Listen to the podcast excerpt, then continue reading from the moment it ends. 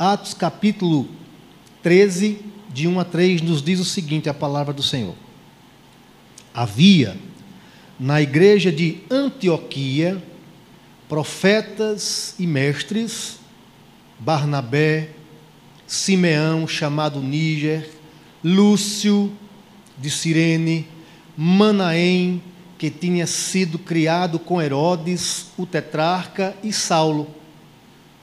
Enquanto eles estavam adorando o Senhor e jejuando, o Espírito Santo disse: Separem-me agora Barnabé e Saulo para a obra que os tenho chamado. Então, jejuando e orando, e impondo as mãos sobre eles, os despediram. Amém. Louvado seja o nome do Senhor. Meus irmãos, como eu falava hoje pela manhã, a gente precisa entender igreja. Igreja não é um lugar para onde se vai. Igreja é um lugar onde se é. Então, quando a gente diz que vai para a igreja, na verdade, você está querendo dizer que vai para o templo. Mas a igreja é onde se é. E quando nós pensamos em igreja e uma igreja cheia do Espírito Santo, é necessário que haja esta percepção, esta sinergia, esta integração, esta ligação do que é ser uma igreja. Porque quando as pessoas colocam na mente que igreja é um lugar para onde se vai, ela está se comparando a igreja a uma associação, um clube, o campestre. Eu vou para o campestre. Aliás, nunca entrei lá, né? Também o preço do título é difícil, né? Entendeu? Nunca fui lá no campestre. Mas eu vou, no caso, quem vai. Mas eu não tenho nenhuma relação a não ser de usufruto do espaço. Eu não sei o que acontece com a vida dos associados ali e tudo mais. Eu não tenho empatia com isso. A minha relação, de fato, é para usufruir do espaço. E, lamentavelmente, tristemente, horrivelmente, hereticamente, muitos cristãos têm tratado a igreja de Cristo dessa forma. Agora, quando eu olho para o exemplo desta igreja, de uma igreja cheia do Espírito Santo, nós podemos perceber uma série de coisas aqui. Após a conversão de Paulo, e aí vamos fazer uma introdução para chegar lá no texto. Após a conversão do apóstolo Paulo na estrada de Damasco, conforme está registrado em Atos 9, vamos ver Atos 9 a partir do versículo 1 até o 3, pelo menos. Atos 9, 1. Saulo, respirando ainda ameaças e morte contra os discípulos do Senhor, dirigiu-se ao sumo sacerdote e lhe pediu cartas para as sinagogas de Damasco, a fim de que, caso achasse alguns que eram do caminho, e Jesus era o caminho, né?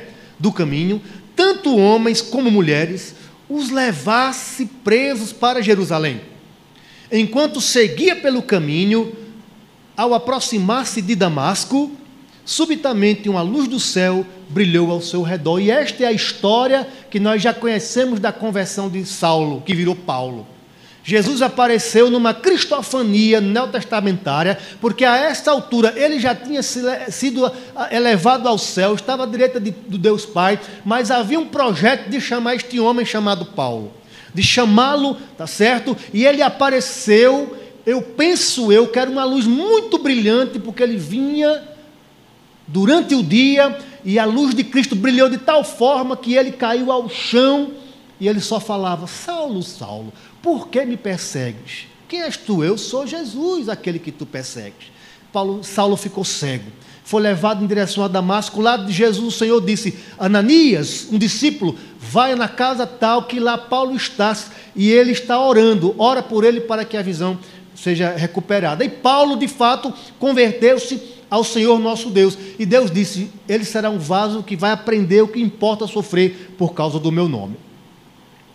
O mesmo, depois dessa experiência, ele ficou aproximadamente em Damasco, depois de lá não veio diretamente para Jerusalém. Ele foi para a região da Arábia, para o deserto. Penso eu que ali o Senhor fez um, um discipulado com ele. O Senhor ministrou na vida de Paulo por, por aqueles três longos anos no deserto.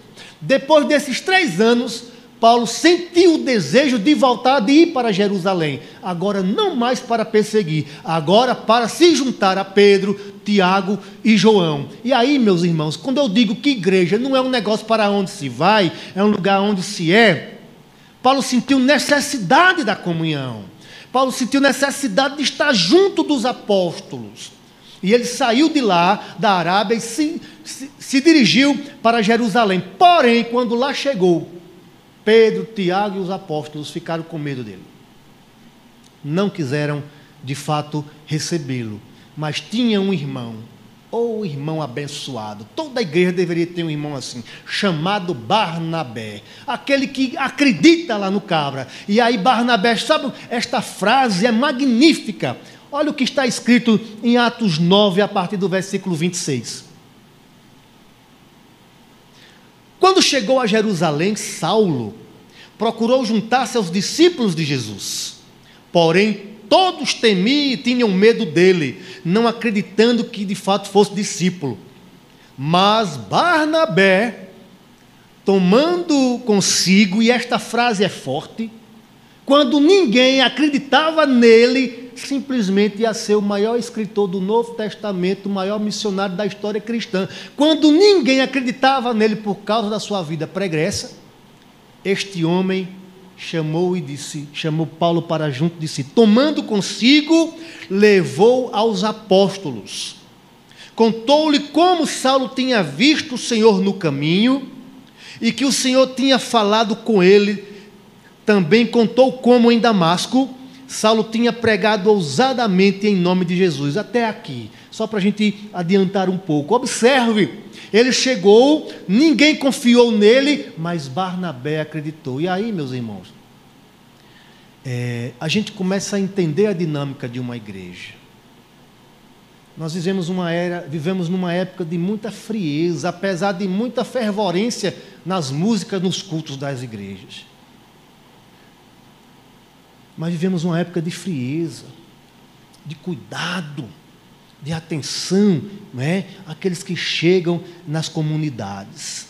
E olha que eles tinham razão em temer a Paulo. Paulo era voraz, Paulo era perseguidor, era um temperamento muito forte. O apóstolo Paulo tinha. E aqui eu aprendo uma coisa: Deus não muda temperamento, ele molda. Mas ele muda caráter. Esse mesmo Paulo, que era voraz para perseguir o caminho, foi voraz também na hora que se converteu para pregar o Evangelho. Ele se tornou um homem extremamente agressivo na pregação do Evangelho. O Deus usou o temperamento dele para a glória do próprio nome do Senhor. É, às vezes é triste quando às vezes um cristão se converte. No mundo era o cão chupando manga. Quando chega na igreja, não levanta um alfinete para nada. Eu fico assim preocupado. Né? Preocupado. Porque o temperamento foi Deus que lhe deu. E você tem que usar ele para a glória de Deus. Agora o caráter Deus muda. Aí quando chega na igreja, você ama a lemolência, né? né? Então, assim, é preciso que a gente se deixe usar da maneira como Deus nos fez. Como Deus nos fez, não é? Mas Barnabé creu na experiência, na sua experiência com Cristo e o acolheu o acolheu, apresentando aos apóstolos, bem como mostrando a forma ousada com que ele anunciava. Resultado deste ímpeto paulino, ele chegou em Jerusalém e começou a confrontar os gregos. Os gregos decidiram logo: vamos matar esse homem. Aí a igreja disse: não, vamos pegar esse rapaz e tirar daqui, porque ele está sacudindo aqui demais. Aí pegaram Paulo, despacharam de volta para Tasso, a terra dele. Voltou lá para a terra dele. Paulo ficou oito anos aproximadamente no ostracismo, no anonimato. Ninguém mais falava em Paulo.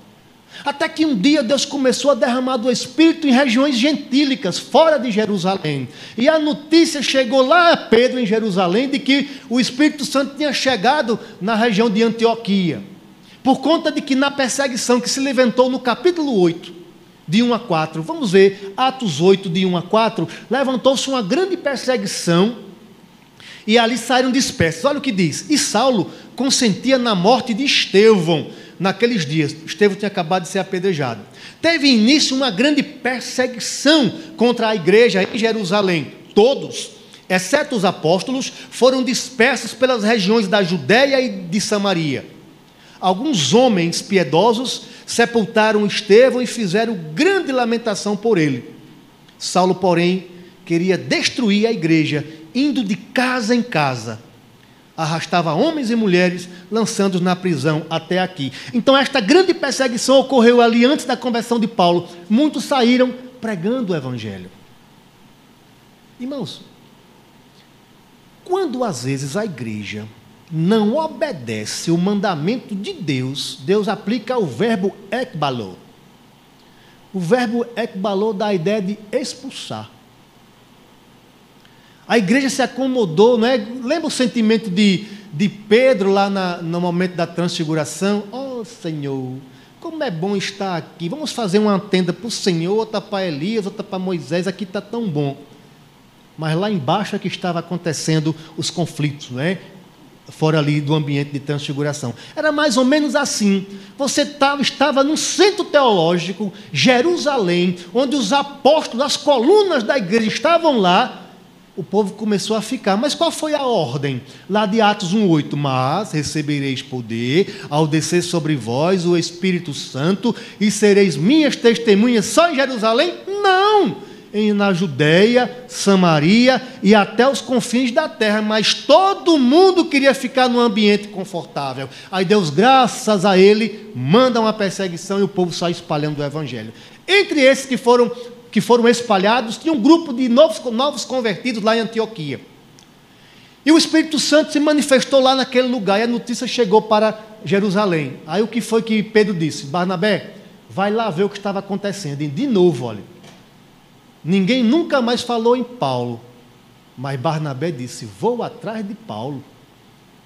Barnabé lembrou-se de Paulo e foi buscar Paulo para, para que ele o ajudasse. Tempos depois da notícia que a graça de Deus tinha chegado entre os gentios, sobretudo por causa da dispersão que eu acabei de falar, da, da perseguição dos discípulos, logo após o martírio de Estevão, isto impulsionou a igreja em Jerusalém a enviar Barnabé para ver o que estava acontecendo entre os gentios. Entre essas regiões gentílicas, incluía-se a cidade de Antioquia da Síria. Ele muito se alegrou com o que Deus estava fazendo em Antioquia. De lá foi Barnabé procurar Paulo na cidade de Tarso para que o mesmo ajudasse a discipular aquela jovem igreja de gentios. Isso está em Atos 11, a partir do versículo 25 e o 26. Diz o seguinte: a palavra do, do nosso Senhor. Depois Barnabé foi a Tarso, à procura de Saulo. E quando o encontrou, levou-o para Antioquia, e durante um ano inteiro se reuniram naquela igreja e ensinaram numerosa multidão em Antioquia os discípulos foram pela primeira vez chamados de cristãos. Observe a importância de um dom de exortação. Observe a importância de haver é, empatia ou ligação uns com os outros. Depois de oito anos, Barnabé continuava a lembrar de Paulo. Isso significa que Deus, meus irmãos, pode muitas vezes a instituição nos esquecer. Mas Deus nunca se esquece de nós. Nunca. Ele foi lá, pegou Paulo, levou, ver comigo discipular. Eu não sei o que Paulo fez ao longo desses anos que estava em Taço, na terra dele. Provavelmente pregando por lá. Mas o que eu sei é que Deus foi buscá-lo para levar para Antioquia e ali ele foi discipular os irmãos. Paulo estava agora com Barnabé em Antioquia. De lá de Antioquia foram designados pela igreja. Olha só o que é uma igreja cheia do Espírito. Eles ficaram sabendo que um profeta chamado Ágabo profetizou que haveria grande fome no mundo, inclusive na região da Judéia. A jovem igreja de Antioquia, formada por novos convertidos, levantou uma oferta para levar para os irmãos pobres da Judéia. Aí nós aprendemos que quando a igreja está cheia do Espírito, meus irmãos, quando um crente está cheio do Espírito, não há espaço para ressentimento. Paulo poderia pensar, é, eles não me receberam lá quando eu cheguei, se não fosse Barnabé.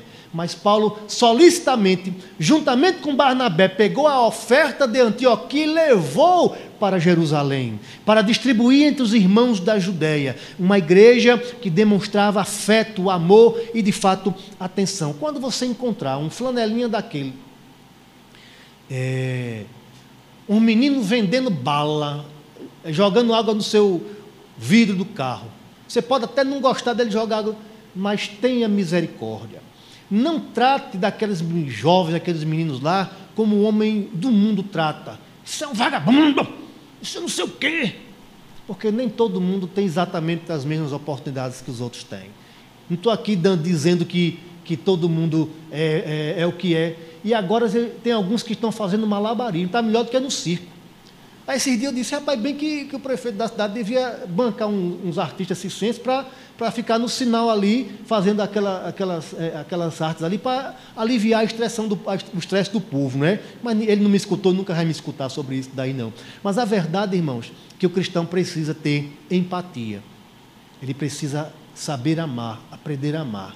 Eu sei que o mundo está complicado, né?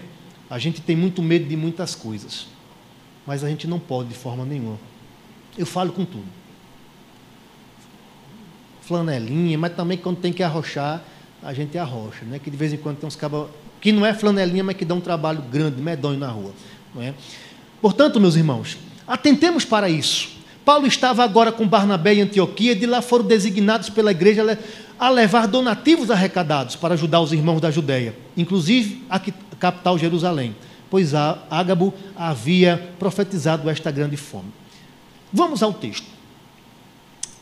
Meus irmãos, de acordo com o comentário de John MacArthur Júnior, a partir do capítulo 13 há um divisor de águas. O apóstolo que era mais citado no livro de Atos até o capítulo 12 era Pedro. Do capítulo 13 ao final agora é o apóstolo Paulo. Antioquia é considerada a primeira igreja missionária. Mesmo tendo os aspectos idiosincráticos ou particulares de cada igreja, devemos olhar com atenção em referência a esta igreja. Ela é a primeira igreja que se organizou para mandar missionários além mar, para terras que, de não judeus. Isto foi um paradigma para o judeu que era tudo, que era muito exclusivista. A igreja preparou homens para que fosse pregar o evangelho fora da região de judeus, regiões gentílicas. Que igreja fascinante. Que referência. A primeira igreja a enviar missionários para que fosse anunciar o evangelho. E aqui, meus irmãos, existe um diferencial muito grande.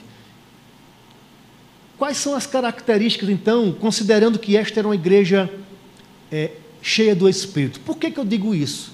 Se você prestou atenção nos primeiros nos versículos que eu li de Atos 13, você vai encontrar lá. Era uma igreja que jejuava. Era uma igreja que adorava. Era uma igreja que orava.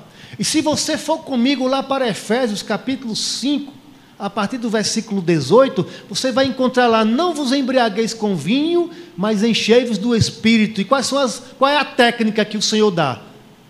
Oração, cânticos espirituais, não é? Pode olhar lá, falando uns aos outros, ou seja, gaste tempo em adoração, em buscar, em jejuar, em orar, em buscar a palavra de Deus. Não existe é, é enchimento mágico. Estou aqui agora e fico esperando. Não, meus irmãos. E a própria igreja, mesmo sendo cheia do Espírito, nos diz isso. Veja, veja as atitudes daquela igreja. Atos 13, olha só. 13, versículo 1. Enquanto eles estavam quê? Adorando. Vá para a igreja adorar. Vá para a igreja buscar a presença de Deus. Adorando o Senhor e jejuando, o Espírito Santo disse: Olha aí, oh meu Deus, eu não sei que decisão tomar na minha vida. Comece adorando vá jejuar, vá orar, vá buscar a presença de Deus, espere que Deus lhe oriente. O problema hoje é que nessa humanidade tão cientificista, a gente quer resolver fazendo uso e lançando mão da lógica. A gente faz o nosso planejamento, a gente organiza as coisas bem direitinho, a gente acredita que é a nossa capa. Eu, eu já perdi muita coisa, penso, eu já perdi muitas bênçãos de Deus na minha vida por achar que eu conseguiria resolver os meus problemas sozinhos. Uma vez, um, um líder de igreja que mais me deu trabalho no meu ministério, na minha vida, me deu um estresse. Mas ele falou uma das maiores verdades. Ele disse: O seu problema é que o senhor quer levar tudo no peito e na raça. E de fato, irmão, pastor não é Deus. Pastor é um homem, como outro qualquer, que tem o privilégio de trabalhar numa coisa extremamente honrosa, que é o ministério pastoral. Mas, paradoxalmente, é a carga mais pesada que um ser humano pode levar. Porque ele vai prestar contas não é a qualquer um, vai prestar contas àquele que é perfeito, das ovelhas que ele cuidou. Meus irmãos, meus irmãos, ore pelos pastores, ore pelo pastor Valdo, ore por mim, ore por os pastores que você lembrar aí, porque esses homens vão ter que prestar conta de vocês ao eterno. Não é? Então, essa igreja aqui, meus irmãos, é uma igreja cheia do Espírito. E quais são as características de uma igreja cheia do Espírito? A primeira delas, era uma igreja centrada na palavra. Respeito muito manifestações estáticas, respeito, desde que esteja dentro da palavra. Pessoas que têm as experiências, começam a rodopiar, tal. Eu conheci uma igreja que o povo recebia dom de assobiar, para tu ter ideia do negócio, não é? Era fogo, não. Dom de assobiar. Onde isso está na Escritura? Estava lá no culto, louvor pegando fogo, daqui a pouco. Aonde está isso? Essa igreja cheia do Espírito Santo era uma igreja centrada na palavra. Por que eu digo isso? Havia na igreja profetas e mestres, dois dons dedicados à Escritura Sagrada. Olhe no capítulo 13, ali inicialmente, 1, 1 e 2, havia profetas e mestres, havia na igreja de Antioquia profetas e mestres. O Senhor já estava dando a dica que uma igreja cheia do Espírito Santo, ela precisa ter centralidade na palavra de Deus. Estes dons enfatizam o ensino da palavra, a pregação, para que houvesse a edificação da igreja. Vivemos dias de muitas distrações, onde o lúdico suplanta o conteúdo, onde o cultismo sobre, sobrepõe-se ao conceptismo, onde o método torna-se mais relevante do que o conteúdo. Não é incomum auditórios cristãos enfadarem-se bocejadamente na hora da pregação, mas ficam ligados muitas vezes na mensagem do celular que toca se torna mais atrativa na hora da pregação, uma necessidade fisiológica incontrolável que se manifesta quando abrimos a Bíblia para fazer a leitura e iniciar a pregação. É, um conteúdo desconectado. São muitas as lutas para que a palavra de Deus saia da nossa mente. Olhe, meus irmãos, é, eu admiro, já fiz isso várias vezes. É, ler a Bíblia durante um ano. Ler a Bíblia durante um ano é uma benção desde que haja meditação.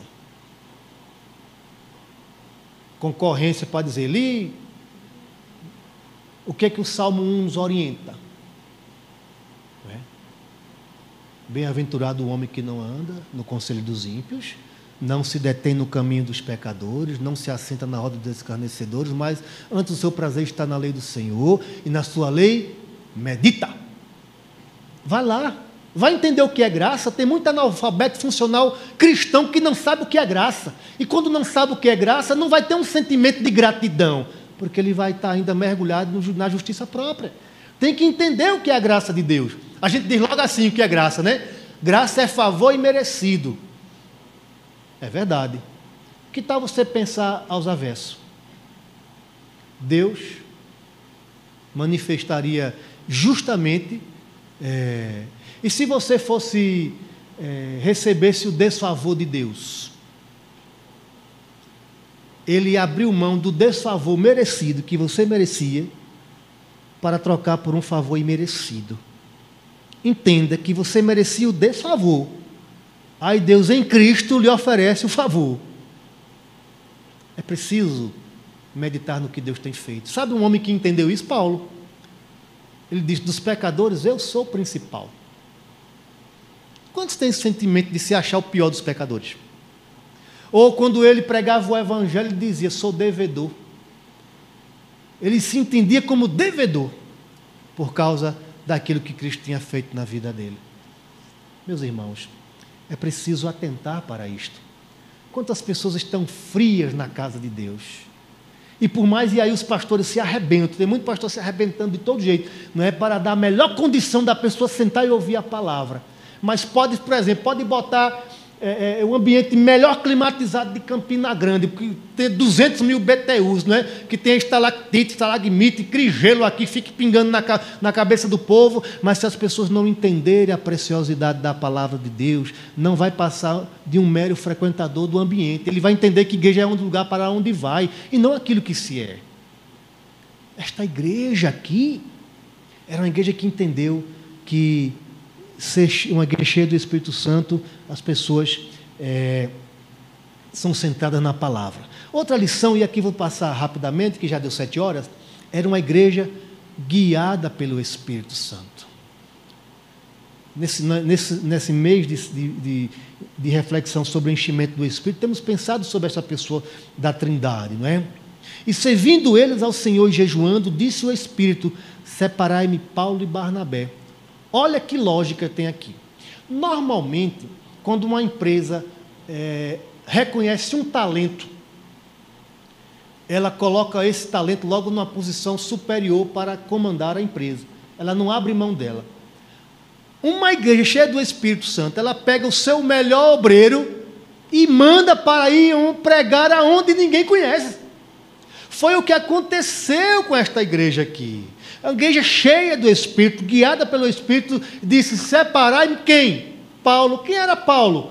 Paulo simplesmente foi o judeu mais inteligente, mais instruído da sua época, aos pés de Gamaliel, o maior rabino do, do momento, era o, o teólogo que estava bombando naquela época. Paulo foi criado aos pés dele. Deus pegou Paulo e disse: agora sai, vai para uma terra estranha que ninguém conhece. O que ele queria dizer isto? Que o mais importante, meus irmãos, é que as pessoas conheçam a palavra de Deus.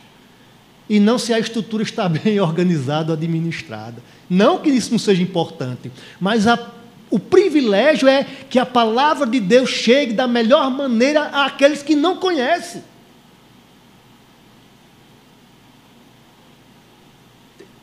Há muito tempo eu fiz um treinamento de Bill Hybels sobre rede ministerial. Vixe, 2000 e 2000, 2001. 20 anos. E lá eu aprendi algumas coisas muito interessantes. Ele dizia que quando as pessoas não conhecem o seu dom ou aquilo para o qual veio servir na igreja, a igreja fica é, rodando dentro de si. A, não avança. Fica quando as pessoas entendem o que são, para o que foram chamadas, elas vão como uma seta para adiante, para frente. E essa igreja era uma igreja que, guiada pelo Espírito Santo, ela sabia escolher os seus líderes. Né? É preciso, portanto, de desenvolver em nossos corações, irmãos, sensibilidade espiritual, por meio das disciplinas espirituais. Irmãos, é sério. Eu sei que não é só aqui, mas tem quarta-feira aqui que se, se fosse se, Deus, é, se eu fosse Deus, digamos assim, eu estaria triste. Os crentes tudo em casa de novela, o jornal. Como é que vai ficar de pé? Tinha um, um diácono amigo meu, ele faleceu recentemente, Teobaldo, saudosa memória, ele era é muito, era muito dinâmico, ele chamava os crentes trabalhadores de inseto. Como é que o cristão vai se manter de pé se ele não cultivar as disciplinas espirituais, gente? Está confiado em quê? se não orar, se não ler a palavra, o que é que está te sustentando? É por isso que para tu, para mim, para qualquer um que não buscar, o culto é chato, é enfadonho. Contamos as horas para ir para casa assistir a televisão. Irmãos, Deus está nesse lugar. Ele merece, deve receber toda a nossa adoração. Olhe para a sua própria, tenha piedade da sua alma que tipo de crente você está se tornando. E eu estou falando para mim também, para nós. Como está o seu coração? Quantas pedras de gelo nos corações estão aí, né? Quando nós buscamos a intimidade do Espírito por meio do jejum, da oração, da adoração, ele nos orienta o que devemos fazer, a quem devemos separar para as especificidades da obra. A obra missionária se estrutura a partir da igreja local. Devemos, portanto, valorizar a reunião é, que ora biblicamente, não é? Muito bem. Uma terceira é, orientação de uma igreja cheia do Espírito, meus irmãos, é que é uma igreja fundada por leigos e novos convertidos. às vezes a gente é, teme, né? É, a gente cria muitos obstáculos. Eu nunca me esqueço de um jovem novo convertido lá da minha igreja, da Bahia. Ele se converteu e estava naquele fogo do novo convertido. Literalmente, ele queria estar em tudo. Tum, tum. Se mandasse tirar o gato que estava em cima do telhado da igreja, ele tirava. E um irmão das antigas disse: Eu conheço aí. Isso é um fogo de palha de momento, isso vai, depois passa. Nós estamos ficando muito lógicos, céticos. Mas essa igreja aqui era totalmente formada por novos convertidos. E Deus usou estes novos convertidos ali. Em quarto lugar, era uma igreja que formava novos líderes. Paulo tinha sido enviado de volta para casa devido à perseguição de Jerusalém, estava no esquecimento da igreja, mas nunca Deus esqueceu-se dele. Depois de vários anos, Barnabé lembrou-se de Paulo, foi buscá-lo para que o ajudasse em Antioquia. Barnabé não queria ser o centro daquela igreja, daquela comunidade, como fez Diótrefes. Bota aí Diótrefes. Olha esse cidadão, ainda bem que ninguém bota esse nome, porque um caba ruim, viu? Diótrefes. É, primeira, terceira carta de João. Terceira carta de João. A partir do versículo 6. Eu vou adiantar uns pontos aqui. Olha só. Estes deram bom testemunho, testemunho diante da igreja do amor que você tem. Falando de Gaio, né? Você fará bem encaminhando-os em sua jornada de um modo que agrada a Deus. Pois foi por causa do nome que eles saíram sem receber nada dos gentios. Portanto, devemos acolher estes irmãos, para que nos tornemos cooperadores com eles na proclamação da verdade escrevi algumas palavras à igreja, mas Diótrefes, guarda esse nome, viu? Diótrefes. Escrevi né, é, algumas coisas, e Diótrefes, que gosta de o quê? Exercer a primazia entre eles, não nos dá acolhida. E aqui era João, o apóstolo do amor, viu? O homem que encostou a cabeça lá no Todo-Poderoso encarnado, viu? Diótrefes assumiu o domínio da igreja e disse: aqui não, viu? Os discípulos de João não dá oportunidade, não, nem acolha. Não é? Que gosta de exercer a primazia entre eles, não nos dá acolhida. Por isso, quando eu for aí, farei com que se lembre das obras que ele pratica, proferindo contra nós palavras caluniosas, e não satisfeito com isso, ele não recebe os irmãos, ele não recebe as cartas, ele não lê a carta que João manda, ele expulsa os discípulos de João e ele ainda mais fala mal de João apóstolo, pelo poder da igreja não queria passar a liderança adiante. E a igreja percebeu isso, sentiu isso. Mas a igreja que é cheia do Espírito, ela trabalha na formação de liderança, de líderes que vão seguir adiante para os campos adiante. Era uma igreja que enviava para onde Cristo não fora edificado. O foco dela era ir àqueles que não tinham o conhecimento do Evangelho. E era uma igreja generosa e empática. Tinha amor pelos que sofriam. Mesmo sabendo o quão exclusivista e preconceituosa era a igreja de Jerusalém, igreja judia, não é? Naquele momento, por conta do judaísmo, eles, ou seja, Antioquia, energicamente fizeram uma coleta e enviaram às igrejas da Judéia pelas mãos de Barnabé e Paulo. É preciso, meus irmãos, ter sensibilidade com a, a dor do outro, fazer o bem a todos, mas principalmente aos da família da fé. O que nos mostra que uma igreja missionária, uma igreja cheia do Espírito, cuida do corpo e da alma. Não fecha os olhos para as mazelas sociais. Não despreza os garotinhos dos sinais de trânsito, no, é, dos que dormem nas ruas ou vivem em barracos de lonas em terrenos à beira dos morros. Pessoas que, quando não têm o que comer, cozem até, cozinham até papelão, ou disputam restos de lixo com cães, gatos e ratos e urubus, como escreveu o pernambucano Manuel Bandeira. Vi ontem um bicho na imundícia do pátio, catando comida entre os detritos. Quando achava alguma coisa, não examinava nem cheirava, engolia com voracidade. O bicho não era o cão, não era o gato, não era o rato. O bicho, meu Deus, era o homem, e digo eu, feito à imagem e semelhança de Deus. E por fim, era uma igreja que enviava para o campo, dinâmica nesse sentido aí. Concluindo, meus irmãos, Antioquia foi a primeira igreja missionária e tornou-se um modelo a ser seguido por ser uma igreja cheia do Espírito, que era guiada pelo Espírito. Era centralizada no ensino da palavra. O Espírito dizia para onde a igreja, por onde a igreja deveria seguir. Envolvia todos os membros, formava novos líderes, edificava onde Cristo não era conhecido, era generosa e empática. Enviava para o campo onde Cristo não era conhecido. Uma igreja cheia do Espírito Santo de Deus.